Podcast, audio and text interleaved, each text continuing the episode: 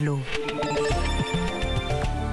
C'est donc l'heure de Destination Vacances comme tous les matins à cette même heure dans la matinale de l'été. Vous le savez, Destination Vacances, c'est une balade à la fois touristique mais aussi gourmande avec euh, Vanessa Za et Marion Sauveur. Bonjour à toutes les deux. Bonjour Lionel. Bonjour Lionel, bonjour à tous. Alors Vanessa, euh, on part aujourd'hui en Franche-Comté. On va randonner sur la route du sel et découvrir un véritable petit bijou du patrimoine. Exactement. Alors cette route du sel, c'est la Via Salina.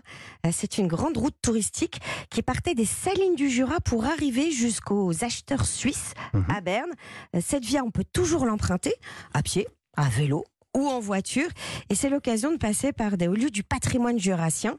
Euh, le premier, c'est Ornans, avec euh, la vallée de la Loue. Cette vallée qu'a croqué euh, Courbet, Gustave Courbet. Mmh. Et puis il y a aussi donc Salins-les-Bains. Nous, on part justement entre Salins-les-Bains et Arc-et-Senans.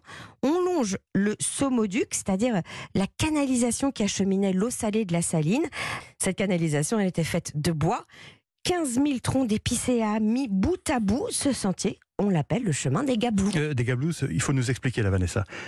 Alors, les Gablous, c'était le nom qu'on donnait aux gardiens, les gendarmes du sel. Ils étaient employés euh, de la ferme générale. Vous l'avez compris, Gablou vient de Gabelle, la Mhm. fameuse taxe sur le sel. Euh, ce sentier, il fait une vingtaine de kilomètres, donc ça représente une bonne journée euh, de marche. Et il y a un spot qui mérite une halte. Écoutez notre guide, Grégory Lemoine.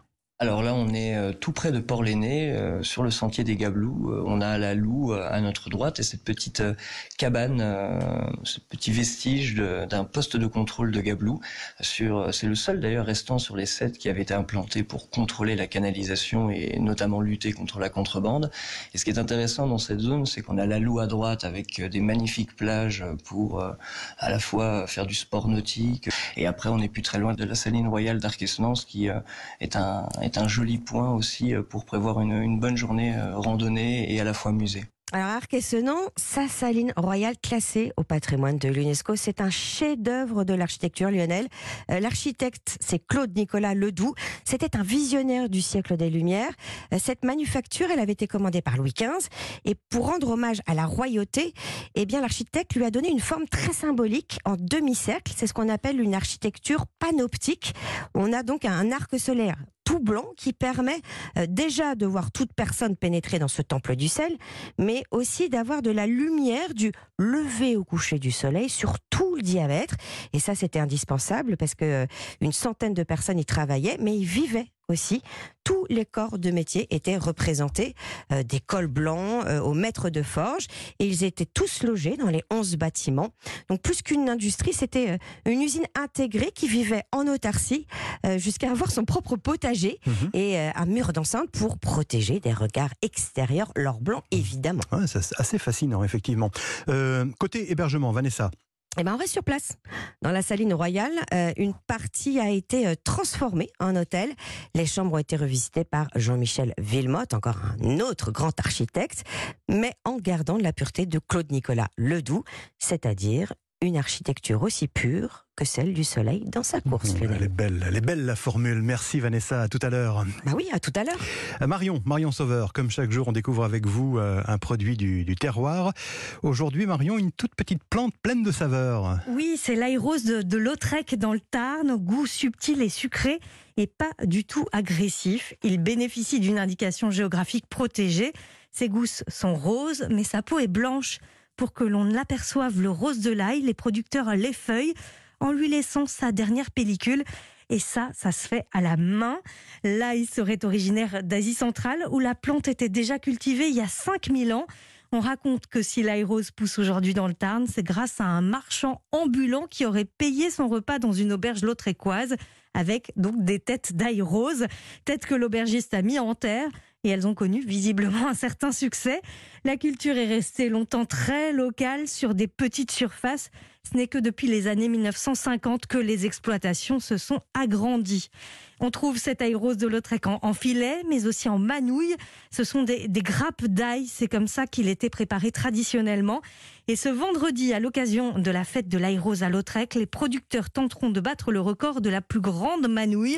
Vous pourrez aussi déguster des plats préparés à base d'ail rose de Lautrec.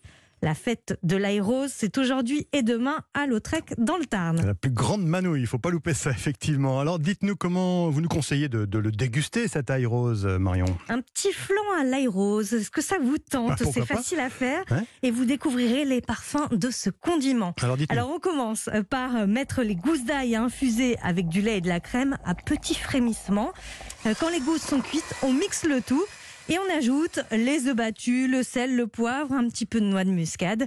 Vous dispersez le tout dans des ramequins, remplissez un grand plat allant au four euh, plein d'eau et déposez euh, les ramequins dedans, direction le four. Les flancs sont prêts lorsqu'ils sont gonflés et légèrement dorés. Et dans la série euh, Un chef, une astuce Oui, aujourd'hui, c'est à Thomas Massoutier du restaurant L'Oxalis à Lautrec. Et voici ses conseils pour utiliser de l'aérose de Lautrec, bien sûr. On fait euh, souvent de l'huile d'ail, c'est-à-dire qu'on on fait infuser des, euh, gousses d'ail de rose de Lautrec épluchées dans de l'huile de pépins de raisin. Euh, on épluche l'ail et puis ensuite on le fait infuser doucement jusqu'à 60-65 degrés. Et un ou deux jours après, on le filtre. L'ail, au lieu de le jeter, on, peut l'écraser et faire une tapenade. Et ensuite, donc l'huile d'ail, on s'en sert pour faire des vinaigrettes, on s'en sert pour faire des pestos également, pour cuire des légumes, pour cuire des poissons, en remplacement de l'huile d'olive sans problème. Et les huiles aromatisées peuvent se conserver à l'abri de la lumière. Alors, au restaurant L'Oxalis, Thomas Massoutier propose l'aérose de Lautrec en velouté froid, de l'ail et des pommes de terre infusées dans de la crème.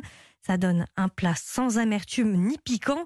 Et puis même en version dessert avec du Ah. caillé de lait de chèvre frais qu'il propose avec une glace à l'ail rose et à l'ail noir. C'est très surprenant. Ouais, je veux bien le croire, effectivement. Est-ce que vous avez une seconde adresse pour euh, déguster de l'ail rose de Lautrec? Eh ben, on reste à Lautrec. Je vous emmène au jardin du Clocher où le chef Yorick Arjani propose le plat emblématique tarnais. C'est la soupe d'aérose de Lautrec. Et vous pouvez même la déguster à l'ombre sur sa très jolie terrasse. Mmh, Ça donne envie. Merci Marion. Vos recettes, évidemment, et toutes euh, les références de Destination Vacances sont à retrouver sur europe1.fr. À tout à l'heure.